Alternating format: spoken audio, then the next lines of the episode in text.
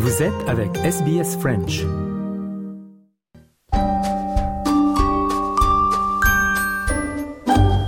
Bonjour et bienvenue dans notre rubrique Le mot de la semaine de SBS Easy French. Audrey Bourget avec vous. Cette semaine, notre mot est foudre, un mot qu'on peut entre autres traduire par lightning en anglais. On vous parle dans notre journal Easy French du 20 février des orages violents qui se sont abattus sur Sydney en début de semaine. Quatre hommes ont même été frappés par la foudre lundi alors qu'ils s'abritaient dans les jardins botaniques royaux de la ville.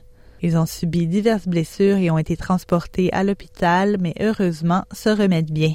Le dictionnaire Robert décrit la foudre comme une décharge électrique qui se produit par temps d'orage.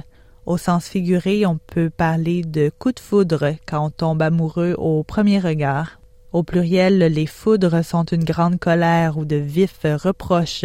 On ne veut pas s'attirer les foudres de quelqu'un, par exemple. C'est un nom féminin qui s'écrit F-O-U-D-R-E, foudre. Je vous laisse aujourd'hui avec un proverbe espagnol. La foudre et l'amour laissent les vêtements intacts et le cœur en cendres. Voilà, c'était le mot de la semaine. Je vous invite à écouter nos mots de la semaine ainsi que nos journaux Easy French sur le site web de SBS French et sur toutes les plateformes. On se retrouve la semaine prochaine pour un autre mot de la semaine.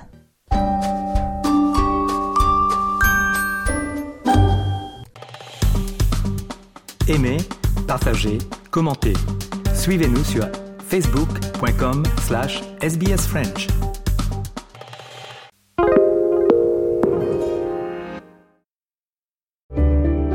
Need a few minutes to reset?